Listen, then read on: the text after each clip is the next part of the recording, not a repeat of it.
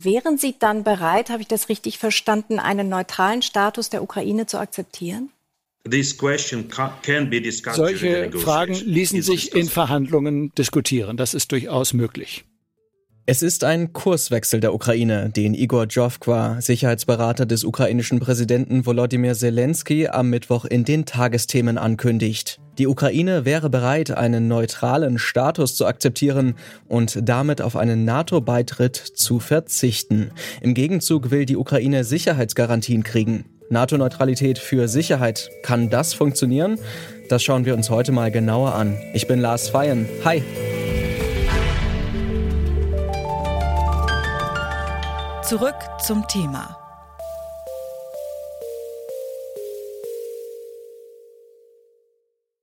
Seit mehr als zwei Wochen führt Russlands Präsident Wladimir Putin einen Angriffskrieg gegen die Ukraine. Ein Ende der Kämpfe scheint momentan noch in weiter Ferne und auch die Gespräche auf politischer Ebene sind bisher ergebnislos geblieben. So zum Beispiel beim Treffen der Außenminister von Russland und der Ukraine im türkischen Antalya am Donnerstag. Ein bisschen Bewegung gibt es allerdings. Der ukrainische Präsident Volodymyr Zelensky hat nämlich angedeutet, womöglich auf einen NATO-Beitritt seines Landes zu verzichten. Und sein Berater hat das in den Tagesthemen ja sogar ziemlich klar gesagt. Doch das ist noch nicht alles, wie Gerhard Mangott erklärt. Er ist Osteuropa-Experte und Professor für internationale Beziehungen an der Uni Innsbruck. Die Ukraine geht sogar weiter. Sie ist bereit, diese zentrale russische Forderung zu erfüllen, einen Neutralitätsstatus einzunehmen. Zumindest hat Präsident Zelensky mehrfach angedeutet, er sei bereit, darüber zu diskutieren, was noch nicht heißt, dass er bereit ist, das auch zu akzeptieren. Und wenn er das wäre, wenn Zelensky sich wirklich durchringt, die Ukraine zu einem neutralen Staat zu machen, ist auch noch nicht sicher, ob er eine solche Entscheidung innerhalb der politischen Elite der Ukraine auch umsetzen kann. Aber er hat deutlich gemacht, er habe keine große Hoffnung auf einen NATO-Beitritt, er sei nicht mehr besonders erpicht darauf. Ein neutraler Status, den man allerdings noch genau definieren müsste, das wäre sicherlich ein Ausweg. Nicht das einzige Zugeständnis der Ukraine, aber ein zentrales. Jetzt haben Sie ja gerade schon ein bisschen die politische Situation in der Ukraine angesprochen. Da könnten wir jetzt auch natürlich auch nochmal auf die Verfassung schauen. Da steht ja auch drin, dass die Ukraine der NATO beitreten möchte. Kann die Ukraine da jetzt einfach die Verfassung ändern und vertraglich zusichern, wir wollen nicht mehr in die NATO? Würde das schon ausreichen? Nun, rechtlich geht das schon. Es muss diese Verfassungsbestimmung aus dem Jahr 2019 einfach entfernt werden. Aber dazu braucht es eine Zweidrittelmehrheit im ukrainischen Parlament, der Verkhovna Rada. Und Trotz der Popularität von Zelensky jetzt als Kriegsführer auf ukrainischer Seite ist überhaupt nicht sicher, dass eine solche Zweidrittelmehrheit überhaupt erreicht werden könnte. Ich wäre da eher skeptisch. Es ist also unklar, ob Zelensky die nötige Mehrheit im Parlament hat, um das Ziel NATO-Beitritt wirklich offiziell aufzugeben. Und diese NATO-Neutralität ist auch nicht die einzige Forderung von Russland. Zu dem neutralen Status, den Russland sich vorstellt, gehört nämlich auch eine Entmilitarisierung der Ukraine. Es ist aber unklar, was damit genau gemeint ist, ob eine neutrale Ukraine komplett unbewaffnet sein soll oder ob Waffen und Truppen nur beschränkt werden sollen. Gerhard Mangott geht aber davon aus, dass sich eine solche Entmilitarisierung gut verhandeln ließe. Schwieriger wäre es wohl, die ukrainischen Forderungen umzusetzen. Das große Problem mit der ukrainischen Position ist, dass Zelensky eine solche Neutralität nur akzeptieren will, wenn es Sicherheitsgarantien gibt. Und da ist natürlich keine russische Sicherheitsgarantie gemeint, sondern westliche Sicherheitsgarantien. Garantien, dass der Westen die Ukraine gegen eine mögliche zukünftige russische Militäraggression verteidigen würde. Und das ist das Problem.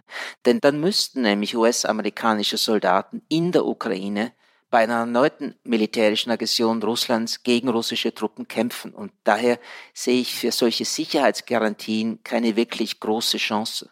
Jetzt ist die NATO-Neutralität der Ukraine ja nicht die einzige Forderung aus dem Kreml. Da geht es Wladimir Putin ja auch immer noch um die Separatistengebiete in Lugansk und Donetsk und natürlich auch um die Krim, die Halbinsel, die Russland ja 2014 schon annektiert hat. Reicht denn da überhaupt die Aussicht auf NATO-Neutralität, um vielleicht auch von Russland Sicherheitsgarantien zu bekommen? Nun, ich denke, solchen russischen Sicherheitsgarantien kann man schlichtweg nicht vertrauen. Aber es ist richtig, neben diesem neutralen Status jetzt vollkommen demilitarisiert oder nicht, kommen diese Forderungen nach Anerkennung der Krim als russisches Gebiet und die Anerkennung der Separatistenrepubliken in der Ostukraine. Wenn man das zusammennimmt, dann will Russland im Augenblick nichts anderes als die vollständige politische Kapitulation der ukrainischen Regierung.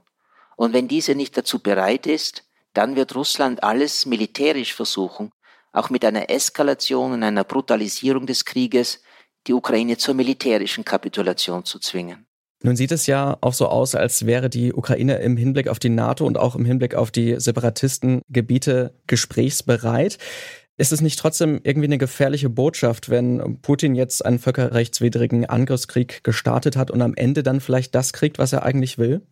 Nun, wenn diese drei Kernforderungen Russlands erfüllt werden, also die einer politischen Kapitulation der Regierung in Kiew gleichkommen, dann hat sich für die russische Seite der Krieg gelohnt, gewissermaßen, denn dann hat man durch den Krieg mehr erreicht, als man vorher hatte, und das muss Putin auch erreichen. Alles andere wäre eine Niederlage.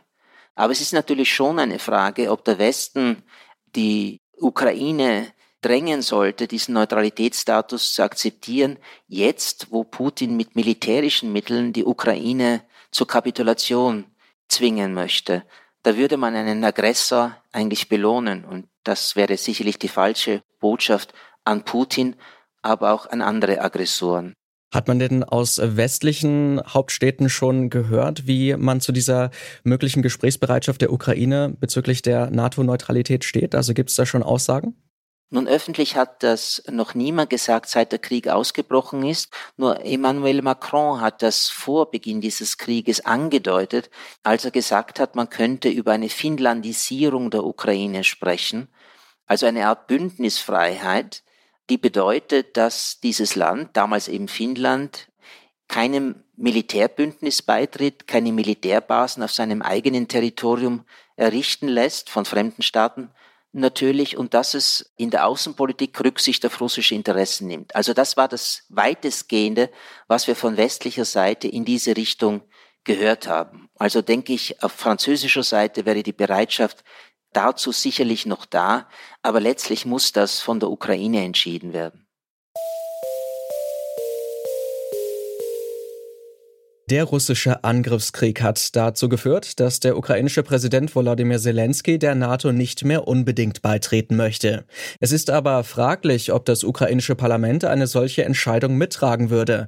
Dabei könnte ein komplett neutraler Status der Ukraine ein Zugeständnis sein, das zum Ende der Kämpfe beiträgt. Aber er käme auch einer politischen Kapitulation der Ukraine gleich, wie Gerhard Mangott meint. Und wie viel Sicherheit die Ukraine dafür wirklich bekommt, das hängt vor allem von der Bereitschaft westlicher Kräfte ab, sich notfalls in einen Konflikt mit Russland einzumischen. Denn auf russische Garantien kann sich die Ukraine nicht verlassen.